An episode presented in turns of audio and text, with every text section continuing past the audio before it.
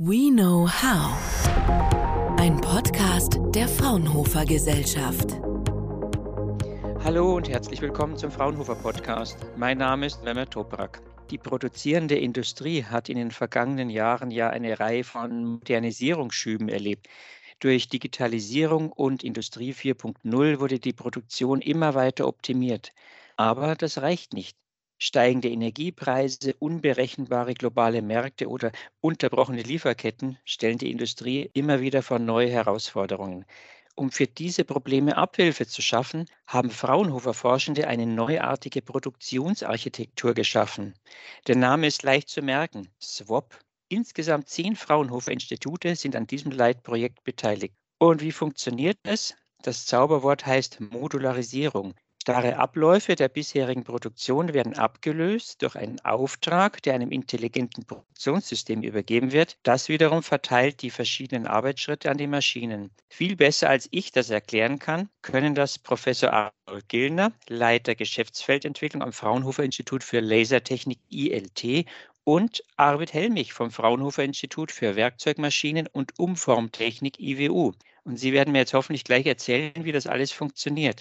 Hallo, Herr Professor Gillner. Hallo, Herr Helmich. Hallo, Herr Toprak. Hallo, wir grüßen Sie. Ich lege gleich los mit meiner ersten Frage, Herr Professor Gillner.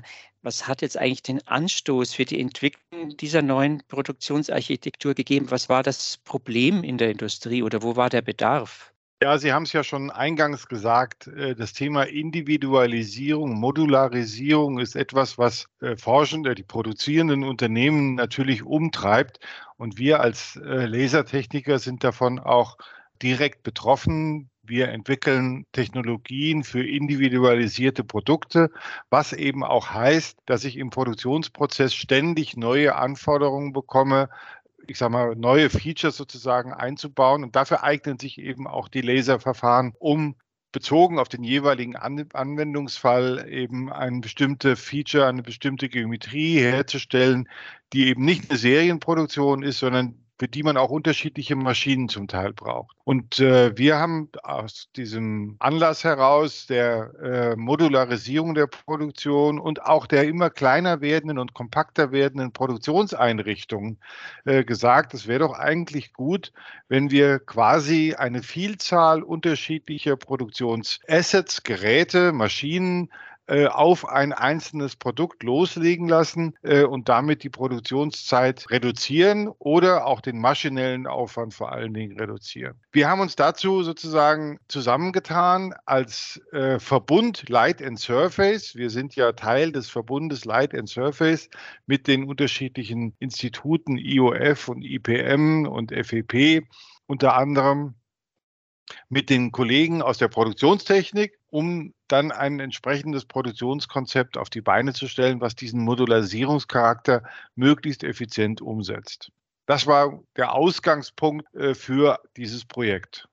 Könnten Sie das Grundkonzept von SWOP kurz definieren? Ist es möglich, das in drei Sätzen zu sagen? Was ist die Grundidee dahinter? Ja, das Grundkonzept ist, dass wir sowohl die Produktions das Produktionsumfeld, also die Maschinentechnik, äh, die Fertigungstechnik, die dahinter steht, als auch die einzelnen Produktionsprozesse und zum Teil eben auch die Bauteile charakterisieren, in einen einen Namen geben, ein, als Asset sozusagen eine Beschreibung äh, festlegen, mit denen man dann äh, im Anschluss eine zielgerichtete Gestaltung der Produktionskette äh, umsetzen kann. Möglichst zeiteffizient und natürlich auch kosteneffizient.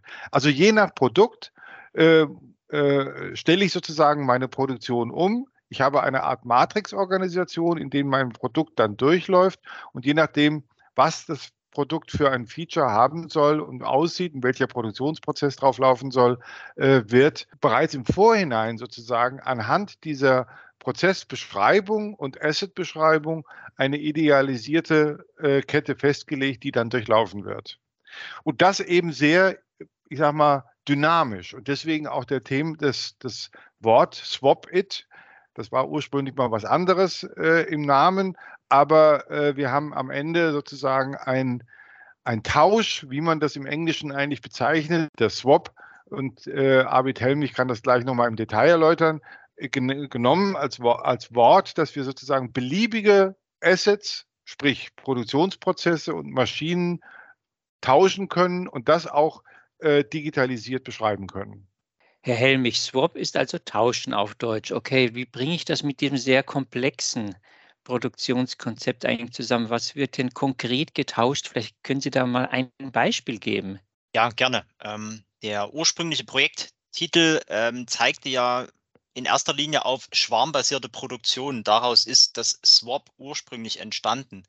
Nachdem wir uns dem Thema dann gewidmet haben und genähert haben, haben wir gemerkt, der Begriff des Tauschens passt ja sehr gut in das hinein, was wir tun können. Denn ganz praktisch gehen wir davon aus, dass wir eine etablierte Prozesskette beispielsweise austauschen durch eine andere Prozesskette, die gewisse Dinge eben anders handhabt. Beispielsweise brauche ich für die Fertigung eines Großbauteils dann nicht mehr die Großwerkzeugmaschine, sondern ich tausche den Gedanken, die Werkzeugmaschine muss größer sein als das Bauteil in dem Sinne, dass ich das Bauteil vorher automatisch segmentiere und dann die Segmente auf Einzelwerkzeugmaschinen bearbeite, diese Segmente am Ende zusammenfüge zum, zum finalen Bauteil wieder und komme da mit einer vollkommen anderen Architektur der Produktion zum gleichen Ziel, aber eben unter den Vorzeichen, die ähm, Professor Gilner gerade schon gezeichnet hat. Ich bin sehr viel flexibler, ich bin im Zweifelsfall dann auch sehr viel kosteneffizienter. Ein großes Bauteil wird nicht mehr von einer großen Maschine gebaut, sondern ein großes Bauteil wird in mehrere Segmente aufgeteilt und von mehreren kleineren Maschinen gebaut. Vorteil, ich habe eine kleinere Maschine, oder? Ja, ähm, das ist einer der Use Cases im Leitprojekt Swap. Ähm, es gibt eine Reihe von Vorteilen, wenn wir bei diesem Beispiel bleiben. Ähm, wir haben herausgefunden, diese Großwerkzeugmaschinen sind A, sehr schwer zu bekommen, also relativ selten, ähm, mit sehr viel Vorlaufzeit nur zu buchen und haben einen sehr, sehr großen Maschinenstundensatz. Da kann es sehr viel günstiger zu sein, das Bauteil ähm, zu segmentieren und dann auf mehreren kleinen Maschinen ähm, zu fertigen. Und wenn eine Maschine mal ausfällt, bin ich dank der Swap-It-Architektur sehr einfach in der Lage, dort für Ersatz zu sorgen, weil ich nicht komplett alles umplanen muss, sondern weil das äh, die Produktionsarchitektur für mich tut. Sind das damit schon die großen Vorteile für Unternehmen? Anders gefragt, was sind am Ende die großen konkreten Vorteile für Unternehmen, die Swap benutzen wollen? Wir gehen schon in die richtige Richtung. Wir werden mit der Swap-It-Architektur flexibler, schneller und sicher, ich denke, das ist auch heute ein ganz wichtiger Punkt, widerstandsfähiger gegen Störungen. Und am Ende, wenn man alles zusammennimmt, deutlich effizienter, als wenn man es mit starren Strukturen macht, wie man heute oftmals Produktion noch versteht. Widerstandsfähiger gegen Störungen, dann sind das möglicherweise auch die viel zitierten unterbrochenen Lieferketten, oder? Wäre das so eine Störung, die man mit Swap gut auffangen könnte? Sicherlich nicht, wenn man an die Lieferkette der Rohmaterialien denkt, aber schon, wenn man an beispielsweise eine Werkzeugmaschine denkt, die einen Ausfall erlitten hat und ich dann äh, die Ersatzteile, die ich dringend benötige, nicht heranbekomme. Wir reden momentan von 40, 45 Wochen Lieferzeit für Elektronikkomponenten, Steuerungskomponenten. Dann kann es durchaus passieren, dass so eine Maschine mal lange steht und dann ist das Swap-It-Konzept in der Lage, umzuplanen und die Produktion trotzdem auf den Weg zu bringen, eben einfach unter Verwendung anderer Maschinen. Könnte man Branchen nennen, die davon am Ende die größten Vorteile haben, Herr Professor Gillner? Man denkt ja immer sofort an die Automobilindustrie, aber gibt es andere Branchen, für die das viel bringt oder auch kleinere Unternehmen? Ja, also es sind vor allen Dingen Branchen, bei denen wir eine stärkere Individualisierung der Produkte sehen. Es gibt manche Firmen, die haben, denk mal aus dem Bereich der äh, Druckluftkomponentenherstellung, nennen jetzt keine Namen, äh, die ich sag mal, Grundkörper haben, aber dann je nach Anwendungsfall völlig unterschiedliche Aufbauteile zum Beispiel haben und Anschlussteile, die also sehr flexibel in ihren Geometrien agieren. Und wenn jetzt ein neues Produkt sozusagen kommt, ein neues Feature kommt, kann man auf die Art und Weise sehr flexibel und sehr schnell wie es der Herr Helmich auch gesagt hat, äh, mit kleinen Maschinen, mit kompakten Systemen auf diese Anforderung reagieren. Wenn ich ein Massenbauteil habe, was also ständig gleich ist, äh, fällt mir das viel schwerer äh, und ich kann das sozusagen einfach über eine Parallelisierung, wie man das heute ja in der Massenfertigung auch macht, umsetzen. Besser ist das eben, wenn man Stückzahlen hat von einigen tausend bis zehntausend pro Jahr, wo man auch maschinentechnisch, fertigungstechnisch, prozesskettentechnisch ständige äh, Wechselumbauten sozusagen äh, hat, die einem dann viel Zeit und Geld kosten. Dort, wo Sie relativ kleine Stückzahlen sogar haben, aber eine sehr große Komplexität der Produkte. Denken Sie an Flugzeuge. Das ist ja auch eines der Use Cases, die wir im Rahmen dieses äh, Vorhabens haben.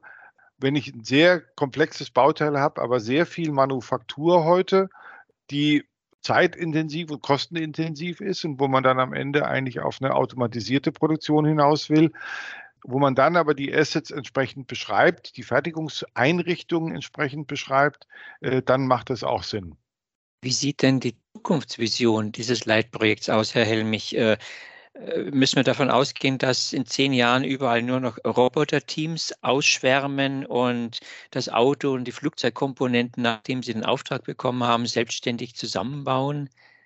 Ja, also wir sehen definitiv den Trend, dass wir von der Einzweckautomatisierung weggehen und hin zu flexibel und modular automatisierten mhm. Systemen uns äh, entwickeln werden.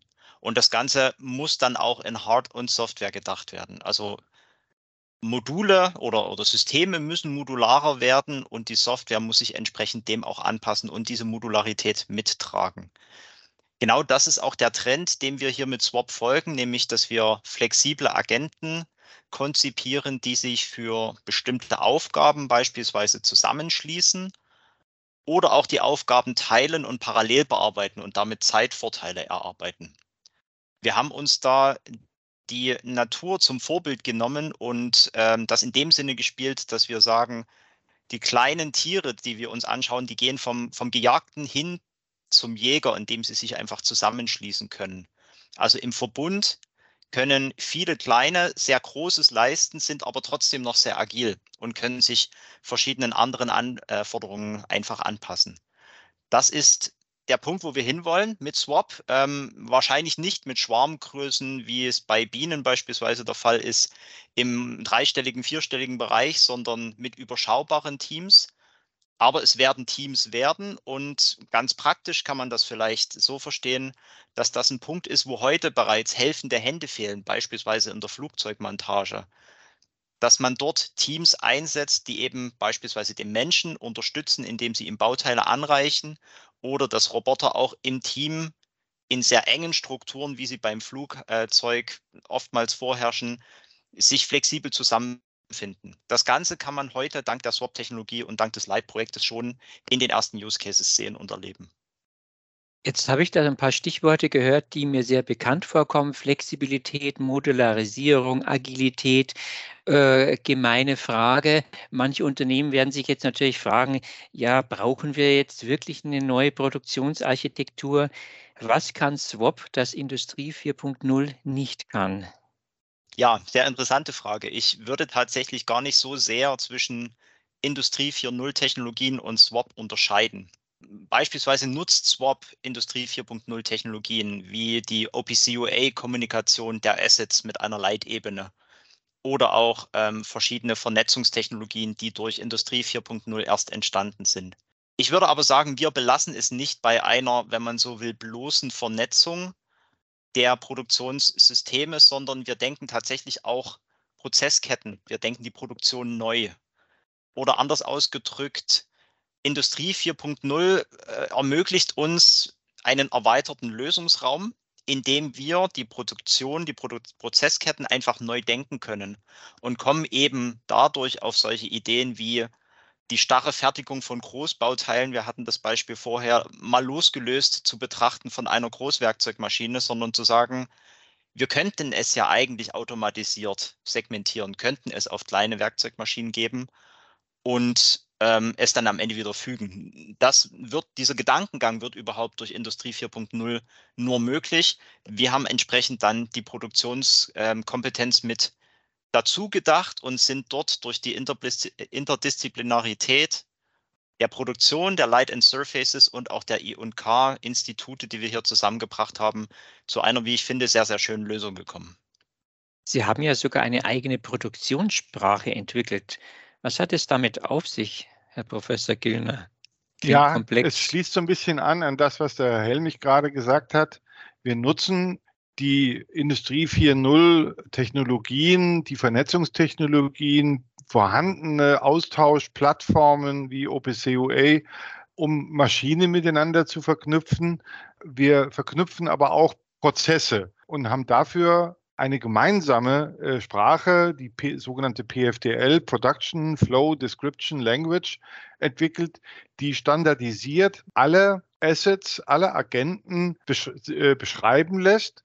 Und mit dieser Beschreibung, mit ihren Features, mit ihren Leistungsdaten äh, es ermöglicht, auf der einen Seite Architekturen, Produktionsarchitekturen neu zu denken, anders zu verknüpfen und auch Zeiten zu optimieren. Also wenn man dann sagt, okay, das schaffe ich mit zwei Maschinen, wenn ich es mit drei Maschinen oder vier Maschinen machen kann und die habe ich zur Verfügung und ich kann sozusagen durch eine Kombination unterschiedlicher Maschinen einen Mehrwert generieren, dann ist das die Basis. Die Basis dafür bildet eben unsere PFDL, um eine standardisierte Beschreibung äh, zu erlauben. Das ist eigentlich der Kern der Geschichte und darauf aufsetzend kommen dann Module, einzelne Feature-Beschreibungen für unterschiedliche Assets, die sich daran dann angliedern und mit der man dann feature-bezogen, bezogen, asset-bezogen, äh, dann wie in unserem Fall zum Beispiel äh, Laserabtragstechnik eine äh, bestimmte, äh, einen bestimmten Prozess dann nachstellt.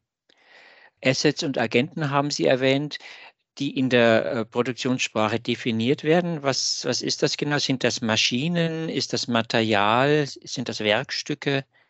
Eigentlich alles. Also es sind sowohl Maschinen, ja, aber es sind auch Produktionsprozesse, also einen Auftragsprozess, einen Fräsprozess, einen äh, Laserabtragsprozess oder einen Messprozess. Alles unterschiedliche Dinge, die in der Produktion berücksichtigt werden müssen, die sich aber letztlich mit der gleichen Grundsprache äh, ausdrücken lassen, die dann ergänzt wird immer nur durch die jeweilige Asset- oder agentenspezifische Detaillierung. Wenn nun ein produzierendes Unternehmen sagt, ja, das klingt spannend, wir wollen das machen, was wäre für die der erste Schritt? Ja, der erste Schritt wäre wahrscheinlich, seine Prozesse zunächst einmal zu beschreiben. Wir bieten die Möglichkeit, durch unser Projekt, was ja auch noch ein bisschen läuft, äh, die Unternehmen dabei zu unterstützen, ihre äh, Maschinen, ihre Fertigungsumgebung äh, mit dieser PFDL zu beschreiben und auch ihre Prozesse zu beschreiben und dann durch die Einbindung unserer I&K-Institute eine Modellierung, eine Simulation auch der Prozess oder der, der, der Produktion äh, durchzuführen, um dem Unternehmen einen Mehrwert darzustellen. Also der erste Schritt wäre sicherlich die Beschreibung äh, Ihrer bisherigen, wenn man jetzt im Brownfield arbeiten würde, Fertigungsumgebung. Oder im Greenfield ist natürlich noch einfacher, äh, dass man sagen würde, okay, für deine Produkte nimmst du eben eine entsprechend gestaltete Fertigungsumgebung mit vielleicht vielen kleinen Maschinen, wie es der Herr Helmich vorhin gesagt hat, äh, oder mit entsprechenden Messsystemen, die dann deine äh, deinen Production Flow für deine vielen Produkte, die da durchlaufen, charakterisieren können. Jetzt müssten Sie nur noch sagen, was ist Brownfield und was ist Greenfield? Ja, Brownfield ist im Grunde genommen das, was, wenn, wenn ich eine, eine existierende Fertigungseinrichtung habe, eine Halle mit ganz vielen großen Fräsmaschinen, äh, die ich natürlich nicht ersetzen will durch eine ganz neue äh, äh, Maschinentechnik, sondern das, was sozusagen vorhanden ist. Und das ist ja immer eine große Schwierigkeit. Man nutzt das, was da ist, weil man natürlich den äh, finanziellen Aufwand scheut, was ganz Neues in der Fertigung zu, umzusetzen, sondern möglichst auf das setzt, was schon vorhanden ist und nur äh, anwendungsspezifisch ergänzt. Greenfield ist halt, wenn ich eine Fabrik neu auf die Beine stelle. Nehmen Sie äh, hier die neue Tesla-Fabrik zum Beispiel. Die fangen alles mit neu an. Okay, also die berühmte grüne Wiese, auf die was genau. vollkommen neu aufgebaut wird. Das ja, ist ja genau. eine gute Sache, wenn man bestehende Anlagen äh, weiter nutzen kann und ein neues Konzept einbinden kann. Genau der Status des Projekts, Herr Helmich? Wo stehen Sie gerade? Wie geht es weiter? Ähm, ja, wir steuern im Projekt so langsam auf die Fertigstellung der inhaltlichen Arbeit zu ähm, und schwenken gewissermaßen ein in eine, in eine, verstärkte Verwertung der Ergebnisse, die wir erzielt haben. Reden dort auch ähm, mit Kunden, präsentieren unsere Ergebnisse Und wir sind letztendlich so weit, dass man in Papern verschiedener Art schon sehr, sehr viel über die Arbeiten lesen kann. Insbesondere ähm, die Produktionsarchitektur ist schon umfassend beschrieben. Ähm, auch erste Use Cases haben ihre Paper veröffentlicht, in denen man ähm, die Ergebnisse nachvollziehen kann. Über die Paper hinaus haben wir unsere Ergebnisse auch auf der HMI-Messe vorgestellt, ausgehend von dem zentralen Überbau äh, der Swap-It-Architektur, die die Use Cases verbindet und haben mit unseren Hard- und Software-Demonstratoren schon ein sehr, sehr gutes Feedback bekommen, so dass wir glauben, wenn Sie nach der Zukunft fragen, dass unsere Architektur und die Lösungen, die wir hervorgebracht haben, durchaus das Zeug zum Standard haben. Und das sind die Schritte, die wir jetzt als nächstes gehen werden, dass wir dort in die Verbreitung gehen und den Standard hoffentlich etablieren können. Großes Interesse auf der Hannover Messe äh, für Swap, ein System, das als logische Fortsetzung und Ergänzung zur Industrie 4.0 dienen kann und das mehr Agilität, mehr Flexibilität und am Ende eine kostengünstigere Produktion ermöglicht. Ich danke Ihnen für das Gespräch, Herr Professor Gillner und Herr Helmich. Weiterhin viel Erfolg für Ihre wissenschaftliche Arbeit. Danke. Dankeschön. Fraunhofer. We know how.